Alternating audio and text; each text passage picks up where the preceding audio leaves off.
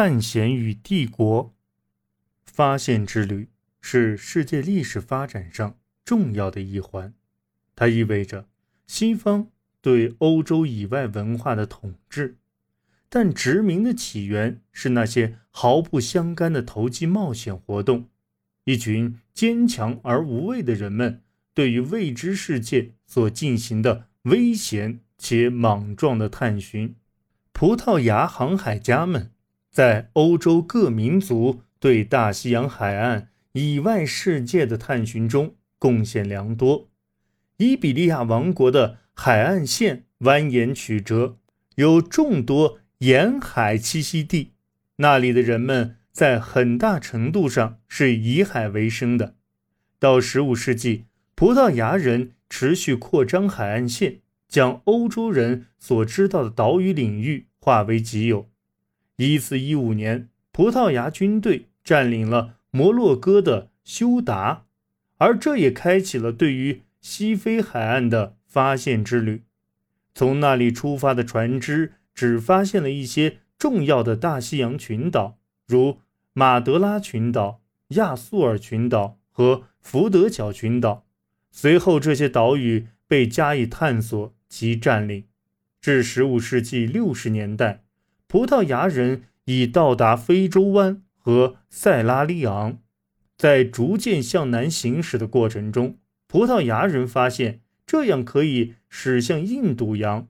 而这一重大发现也被大胆的航海家巴尔托洛梅乌·迪亚士证实。他于1488年绕过了好望角，在15世纪的最后几年中，瓦斯克·达·伽马成功经由好望角抵达印度，证实了好望角的名字是名副其实的。十年之后，葡萄牙人抵达了中国。一五一九年，葡萄牙探险家菲迪南·麦哲伦开始了首次环球航行。在遭到葡萄牙王室的拒绝后，麦哲伦接受了西班牙国王查理一世的委托，往西向马鲁古群岛驶去，以确保该处为西班牙领土。在途中，他抵达了美洲的最南端，并发现了后来以他名字命名的海峡。在启程返航时，他做了一个史无前例的决定：通过向西航行返回出发地点。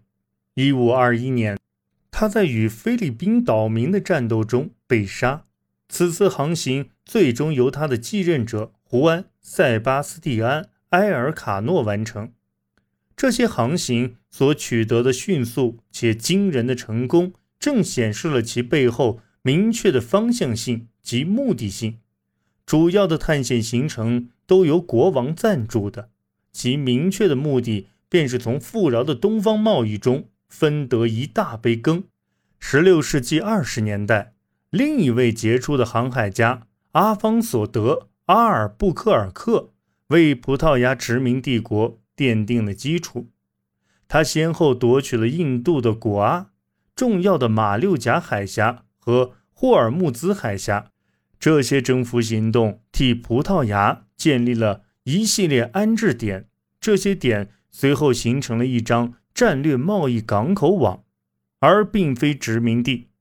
葡萄牙此时既无人力也无财力来建立殖民帝国。到东方的探险与到西方的冒险截然不同，在向西印度群岛进发的旅程中。欧洲人所面对的是熟悉的文明和已知的机遇，而向西方进发的航程却是完全不同的情况。新发现的大西洋群岛充满了神秘色彩，对于这片新世界的科学研究资料稀少，而且这些资料既具诱惑力，同时也有误导性。好奇与贪婪推动了最初的那些航行。当第一批征服者征服了富裕的当地文明后，他们就明白了接下来的收获将会是十分丰厚的。在16世纪，欧洲首古帝国势力西班牙成为主要的利益获得者，它也是当时最强大的欧洲帝国力量。土著民族所付出的代价是巨大的。首轮征服行动快速且血腥，但随之而来的长期剥削更造成了原住民人口数量的锐减。到16世纪末，原住民人数大幅下降，该地区已面目全非。战争、虐待和严酷的劳役都令人口下降，而最致命的因素则是从欧洲传来的疾病。原住民对这些疾病缺乏免疫力，人口数量急剧下降。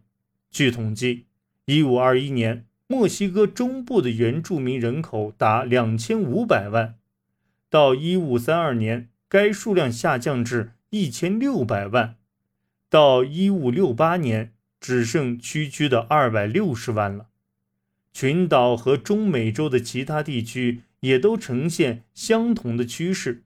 在秘鲁，人口下降虽没有这般严重，但触目惊心，从一五二零年的三百三十万下降到一五七零年的一百三十万。在所有这些地区，特别是加勒比群岛。对经济运作的维持激起了对非洲奴隶的大量需求。虽然原住民人数急剧下降，新移民的分布却依旧十分稀疏。据统计，自哥伦布到达美洲大陆后八十年内，移居西班牙美洲殖民地的欧洲人数不足二十五万。一五七零年的调查显示，他们的人口。只占西班牙殖民地人口总数的百分之一。这些新定居者主要是地主、工程师和士兵，而传教士从很早期开始就加入了移民队伍。西班牙人在给予原住民的财富的同时，也急于拯救他们的灵魂。对第一代殖民而言，黄金开采是一项无法预测。且令人沮丧的产业。然而，从1545年开始，西班牙人建立了一系列银矿开采点。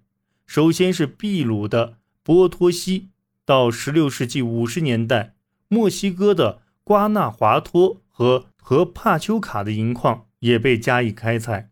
西班牙人的银矿对欧洲人来说是个神秘的领域。西班牙政府。为保护去西印度之路，发展出一套精细的护航管理系统，以保障西班牙同西印度群岛之间的航运。这也难怪，因为其他欧洲大国不可能眼睁睁看着这笔巨大的财富从西班牙和葡萄牙的海外殖民地流入，却不从中分到一些甜头。